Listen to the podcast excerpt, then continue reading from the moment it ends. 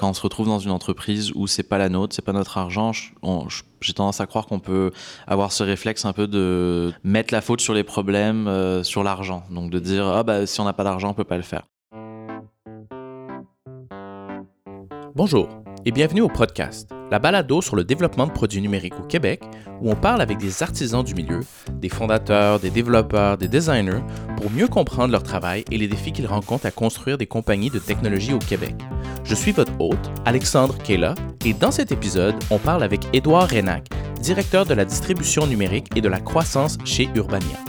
En gros, il est responsable de faire croître l'audience du média et de générer le plus de revenus possible avec ses contenus.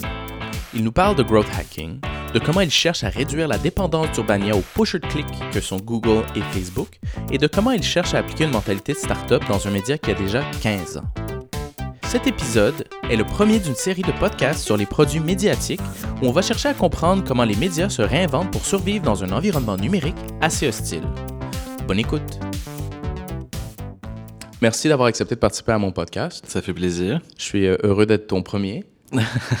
Merci. Je suis très, très intimidé, mais ça va aller. Ouais, non, c'est pas, pas super. mais, euh, mais en fait, je me disais, pour, pour commencer, là, on est un peu, on est ici pour parler d'Urbania. Mais avant, peut-être tu pourrais parler justement un peu de ton parcours, de qu'est-ce que tu as fait, puis comme ça ensuite transitionner vers qu'est-ce que tu fais maintenant chez Urbania. Euh, eh bien, j'ai commencé ma vie professionnelle à l'époque où j'étais au Cégep. Euh, sans faire exprès, je suis rentré dans le mouvement étudiant pour me retrouver six mois plus tard euh, dans une grève étudiante en 2005. Puis c'est là que j'ai découvert les joies de la politique et de l'organisation, etc. Et puis je me suis fait élire comme euh, représentant étudiant et je suis devenu euh, directeur des communications pour la Fédération étudiante collégiale du Québec. C'est vraiment là que j'ai découvert euh, les joies et je me suis mis à triper sur tout ce qui était communication. Et après ça, je suis retourné aux études en communication marketing à l'UCAM et finalement, pendant mes études, encore par accident, j'ai démarré une agence qui s'appelait Hyperactif, qui était une agence spécialisée en web expérientiel. Agence-là a fait faillite il y a deux ans. Après quoi, euh, je suis allé chez Bleu Blanc Rouge comme technologue créatif. Euh, comme technologue créatif, j'étais appelé à travailler bon, sur tous les comptes de Bleu Blanc Rouge, euh, beaucoup à travailler sur le, le, volet technologique finalement de ce qu'on faisait dans le département de création. Et puis l'année dernière, un peu par hasard, j'ai rencontré Raphaël Yousmansk, euh, qui est la, une des associées chez Urbania. Et puis euh, je lui disais euh, un peu ce qui était mon next step dans la vie, c'est-à-dire de peut-être m'écarter un peu du monde des agences, puis travailler pour des startups sur de la croissance. En fait, c'est ça que je voulais faire. Puis donc, c'est quoi exactement le rôle de, de growth? Puis ensuite, peut-être le rôle de growth chez Urbania bah, Le rôle de growth, c'est le rôle de growth hacker, donc hacker de la croissance.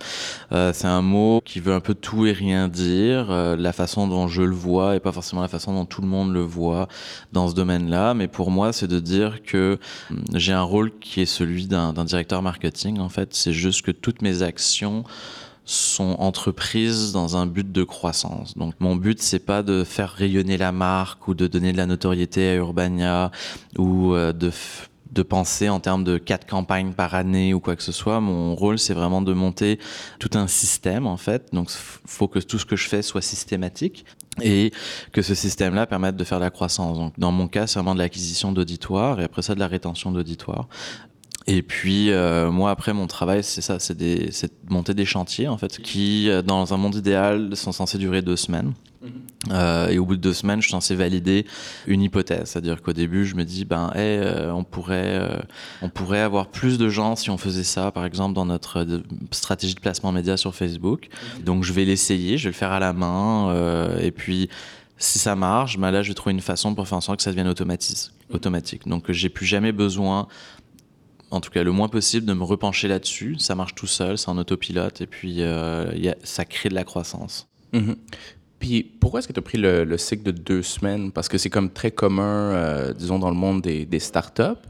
Est-ce que ça s'applique bien à, Urbania puis un monde plus média? Pas vraiment, euh, mais c'est une contrainte arbitraire. Si on ne se donne pas des contraintes de temps dans la réalisation des choses, on, peut commencer à vouloir devenir très perfectionniste, on peut commencer à vouloir être très euh, jusqu'au boutiste, on veut vraiment aller jusqu'au bout de l'idée. Et puis il y a toujours des choses à faire. Hein. Je veux dire, on, on, ouvre une boîte, puis on fait comme oh waouh, je peux faire toutes ces choses-là. Alors l'avantage de se donner ces contraintes de temps un peu arbitraires, c'est qu'elles nous forcent à faire des choix. Quand on est une start-up et qu'on n'a pas beaucoup d'argent, ça nous force à faire des choix économiques. Euh, quand on se retrouve dans une entreprise où c'est pas la nôtre, c'est pas notre argent, j'ai tendance à croire qu'on peut avoir ce réflexe un peu de, de, de, mettre la faute sur les problèmes, euh, sur l'argent. Donc de dire ah bah si on n'a pas d'argent, on peut pas le faire. Euh, j'ai tendance à dire que c'est faux. On devrait pouvoir le faire. C'est juste qu'il faut être un peu créatif justement. Et, et, se donner deux semaines, ça nous ajoute une seconde contrainte qui nous force à non seulement être créatif, mais être extrêmement lean dans, dans la méthodologie qu'on aborde. C'était quoi les enjeux qui étaient vécus par Urbania qui ont fait en sorte qu'il y avait besoin d'un profil comme toi? Bah, Urbania, c'est un média qui va fêter ses 15 ans. C'est un média euh, qui, a fait sa place dans le paysage québécois par un ton irrévérencieux, par une ligne éditoriale assez extraordinaire. Mais depuis 15 ans, ils sont victimes de leur succès. C'est-à-dire que parce qu'ils font du bon contenu, parce que c'est extrêmement léché, parce qu'il y a une attention au design qu'on retrouve dans à peu près aucune autre publication euh, au Québec, euh, à part peut-être euh, Nouveaux Projets. mais la, plupart des, publications font pas ça. Et ça fait en sorte que Urbania a vraiment un noyau, une communauté de gens qui aiment Urbania. Et du coup, la croissance qu'ils ont obtenue, c'est quasiment la croissance naturelle de n'importe quel bon produit auquel tu mets aucun effort de promotion. sauf que si on regarde un peu les chiffres, si on regarde les statistiques, c'est assez facile de, de se dire qu'en ce moment, on est, on est sous-distribué. C'est-à-dire qu'il y a beaucoup plus de gens qui, normalement, naturellement, aimeraient notre contenu, mais ils ne le voient pas. Et, euh, bah, ma, direction a compris qu'il fallait, euh, fallait devenir plus, euh, fallait aller plus loin en fait dans, tout ce qui était le volet distribution. Et puis donc voilà, donc tout, en fait c'est ça. On automatise en ce moment énormément de choses pour pour, pour gagner en rapidité, en fait. Mhm. Ce qui est intéressant, c'est que tu travailles d'une certaine manière sur comme le, la plateforme sous-jacente à l'ensemble de l'activité éditoriale, mais tu n'es pas nécessairement lié à eux. Est-ce qu'il y a comme deux rythmes? Est-ce que ça se fait bien, cette collaboration-là, des deux côtés? La collaboration se fait super bien parce que dans le fond, on a besoin de l'autre, l'un de l'autre. C'est-à-dire que je travaille avec Valérie Duhem, qui est notre euh, directrice euh, des contenus numériques. Donc, elle s'occupe de tout sauf le magazine papier. Et Valérie, son travail, c'est de faire du bon contenu. Puis elle est géniale là-dedans mon travail, c'est de faire en sorte que son contenu soit vu par le plus de monde possible. Donc elle, elle a tout intérêt à collaborer avec moi parce qu'elle veut que son contenu et le contenu de toute l'équipe soit vu.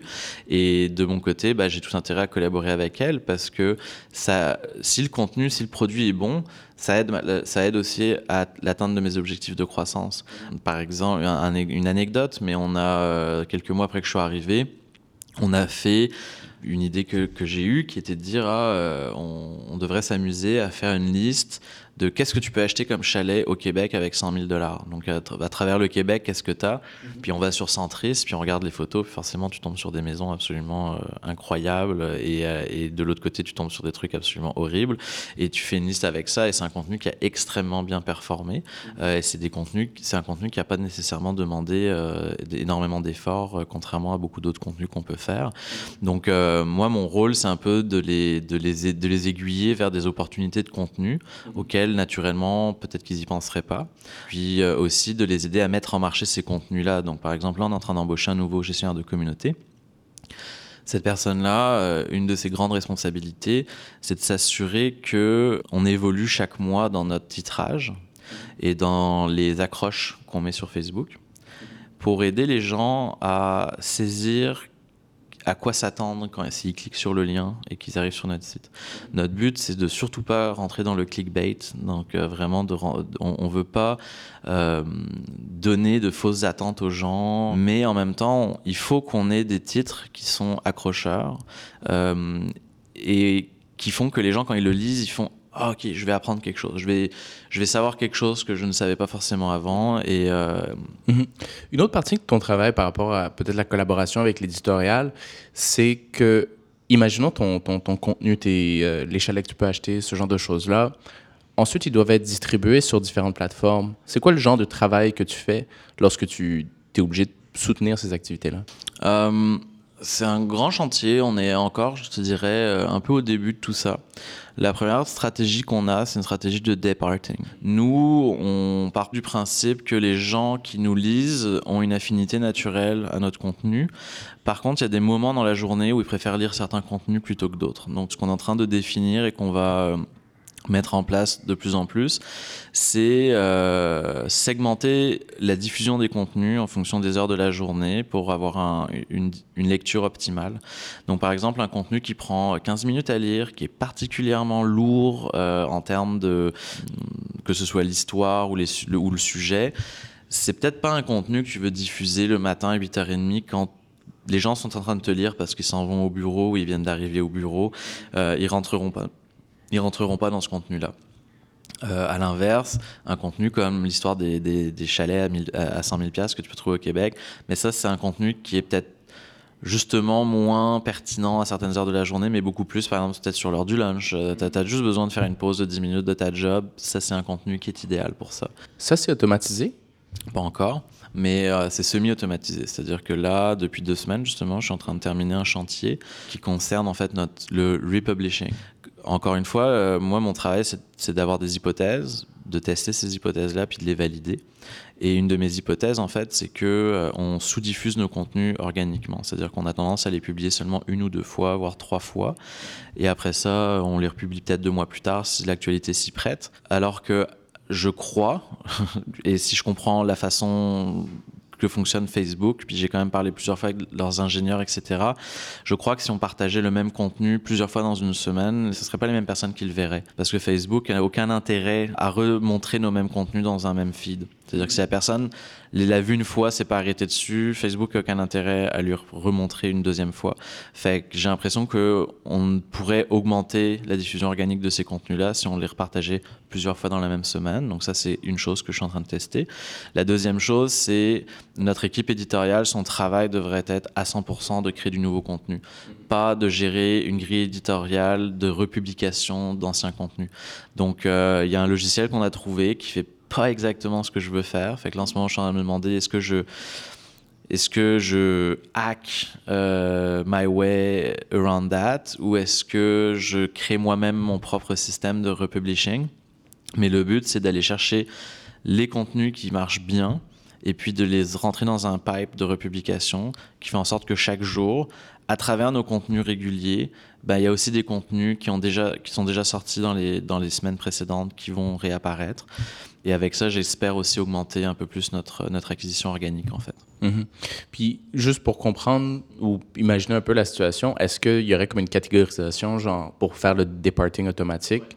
Ça veut dire genre contenu light pour le matin versus contenu hard. Ça, ça, ressemble un peu à ça. C'est-à-dire que l'idée, c'est que nous, dans notre CMS, on puisse commencer quand l'auteur, en fait, bah, pas l'auteur, mais la personne qui s'occupe de la mise en marché du contenu, donc le gestionnaire de communauté, son travail, idéalement, ça va être à chaque fois d'étiqueter ce contenu-là selon les, les besoins euh, de l'utilisateur. Donc, euh, ben, ça, c'est un contenu heavy, par exemple. Euh, et du coup, ça rentre dans des heures, dans, du, dans une grille de publication qui est différente d'un contenu différent. Mhm, mhm. Tu as parlé de reach organique, de choses comme ça. Ça me fait penser beaucoup à, à quel point l'écosystème des médias a changé depuis les médias sociaux. Est-ce que c'est un enjeu pour Urbania? Oui, euh, pour moi, c'est l'enjeu numéro un, c'est-à-dire qu'on est dépendant au crack euh, et à l'héroïne. Donc, euh, notre dépendance au crack, c'est Facebook, c'est-à-dire que euh, on, est complètement tributaire de l'algorithme du newsfeed de Facebook. Si demain Facebook change son algorithme pour arrêter de privilégier les contenus de publishers comme nous, ben nous, ça peut avoir une répercussion extrêmement significative et négative pour notre diffusion organique. De la même façon, on est dépendant à l'héroïne qui est Google, c'est-à-dire qu'on a quand même beaucoup de gens qui viennent nous voir à travers du search. Euh, et de la même façon, bah, les, des changements à l'algorithme de Google peuvent nous pénaliser. C'est un peu notre problème.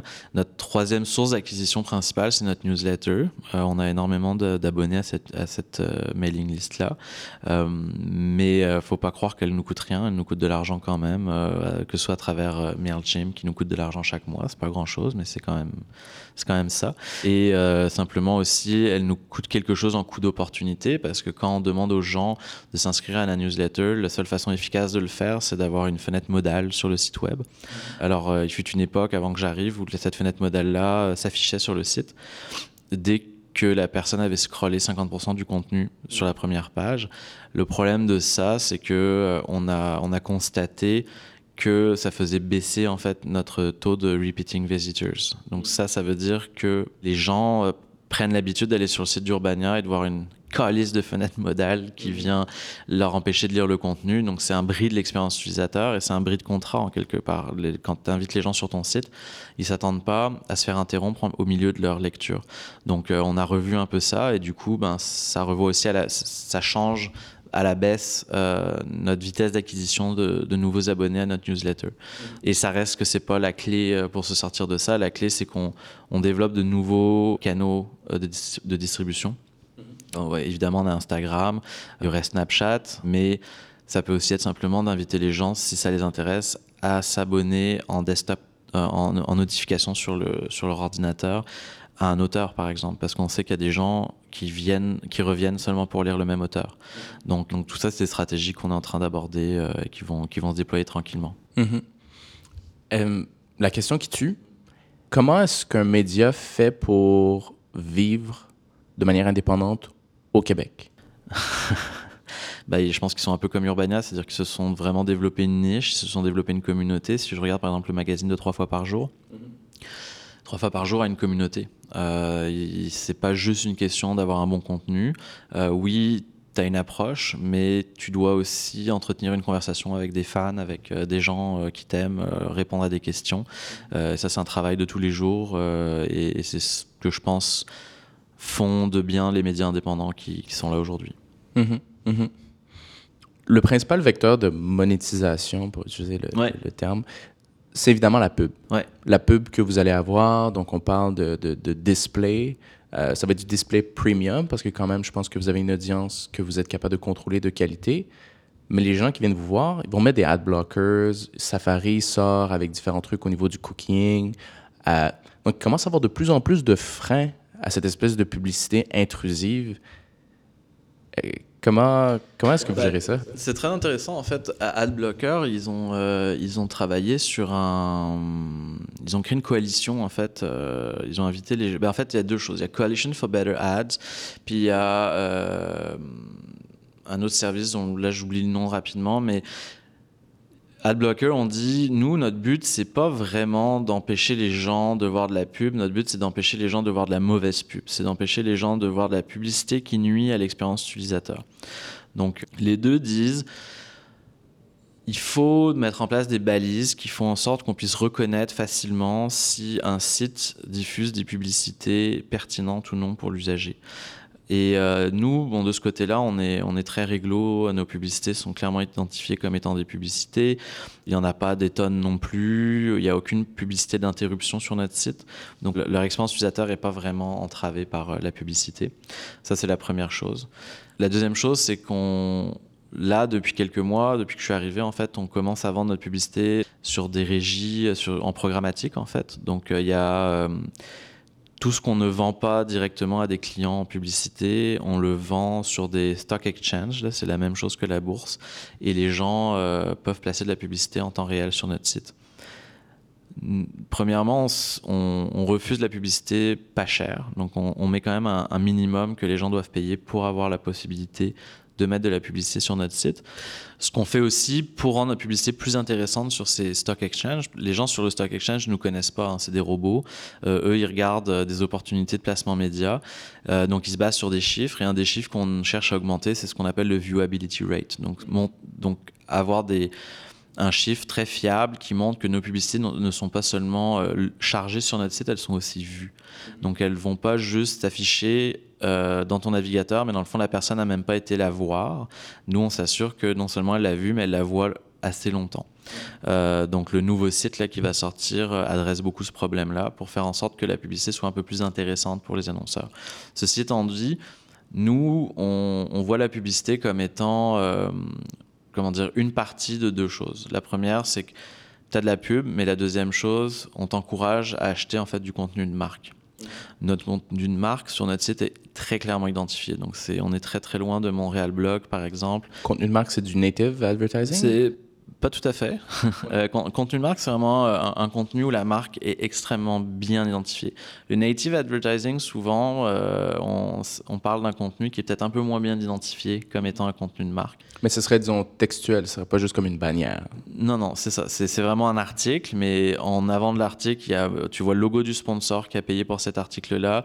Il y a un intitulé sur l'article qui dit Urbania et cette marque s'associent pour. Et puis tu vas voir à la fin un call to action. En fait, c'est ça un peu que la, la marque achète, c'est qu'elle elle permet à des gens de lire un contenu qui est intéressant et de s'engager avec ce contenu-là. Pareil, euh, des marques vont vouloir faire des concours chez nous. Après, il y a des, y a des idées, il y a des choses que, que des fois on discute. Par exemple, pouvoir donner l'opportunité aux gens de typer un auteur. Donc de dire, j'ai vraiment beaucoup aimé ton article, j'ai envie de t'encourager, tiens, voilà une pièce, tiens, voilà deux pièces.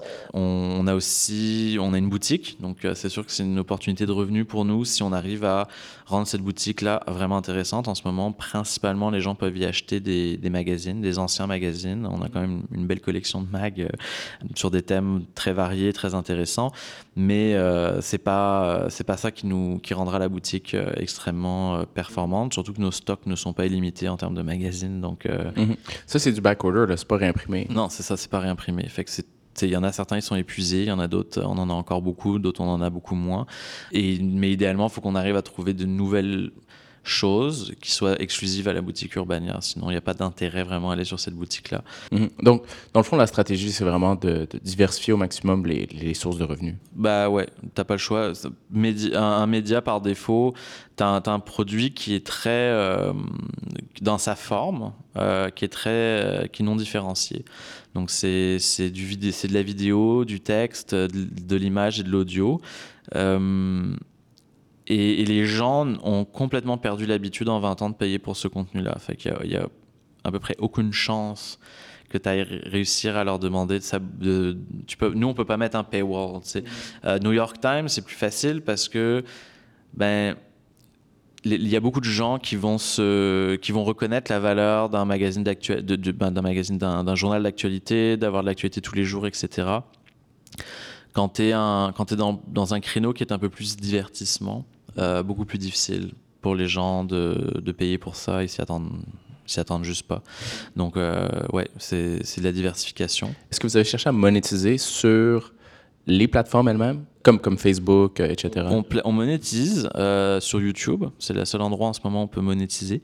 Mais YouTube, euh, ça aussi, un, ça c'est pas un chantier, là, ça c'est vraiment un long projet. Mais on veut, on veut développer notre communauté YouTube. En ce moment, on est, ça n'a aucun sens. On a juste 3000 personnes abonnées. Et ça, c'est parce qu'on n'a jamais fait d'efforts sur YouTube. Avant que j'arrive, on ne considérait pas YouTube ici comme un, un réseau social.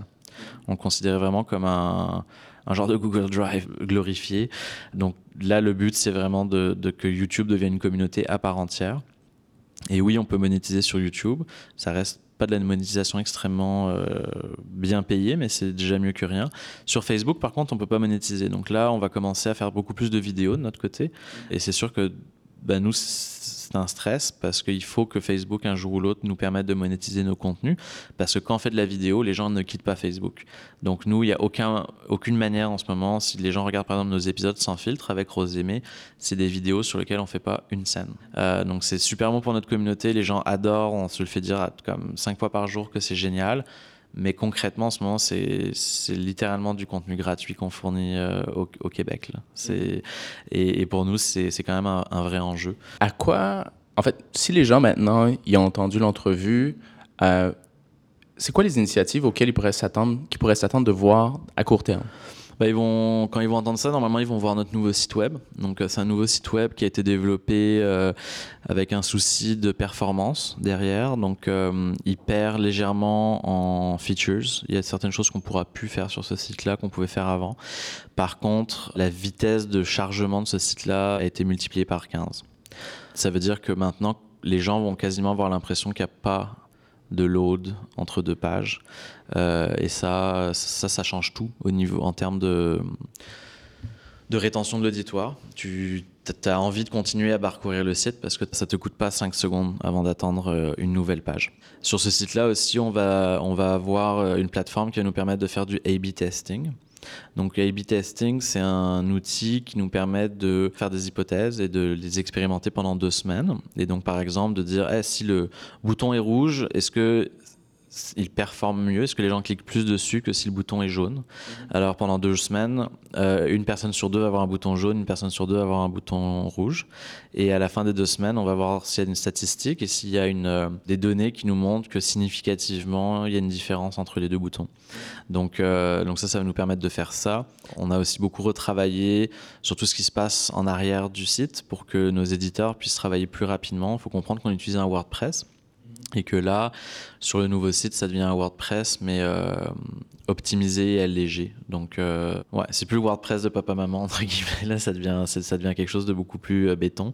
Et ça fait aussi en sorte que normalement, les éditeurs vont avoir beaucoup moins de lenteur, parce que les gens qui connaissent WordPress savent à quel point ça peut être lent. Concrètement, c'est ça qui est visible, je pense, pour la plupart des gens qui nous écoutent. Il y a beaucoup, beaucoup de choses aussi qui se passent, mais qui sont, qui verront pas. Euh, mais moi, je le vois. c'est très le fun, mais ouais. Cool. Ben écoute, euh, ben merci beaucoup d'avoir pris le temps de, de me parler aujourd'hui de ton travail puis des différents enjeux que, que tu rencontres puis que tu cherches à résoudre chez, chez Urbania. Ça fait plaisir. C'est tout pour aujourd'hui. Si vous êtes intéressé à voir ces changements, je vous invite à vous rendre sur urbania.ca et à liker Urbania sur Facebook et les autres médias sociaux. Si vous avez aimé l'épisode, n'hésitez pas à vous abonner sur iTunes, Google Play ou dans votre app de balado-diffusion préférée. Et, évidemment, je vous encourage aussi à le partager à vos amis. Le podcast, c'est une production de l'Ampli, un regroupement de personnes qui aiment autant faire des balados que de trouver des manières de les faire encore mieux. On cherche toujours des gens avec qui travailler, alors si vous avez un peu de temps et un peu de talent, on aura sûrement de la place pour vous. Merci beaucoup pour votre écoute et à la prochaine.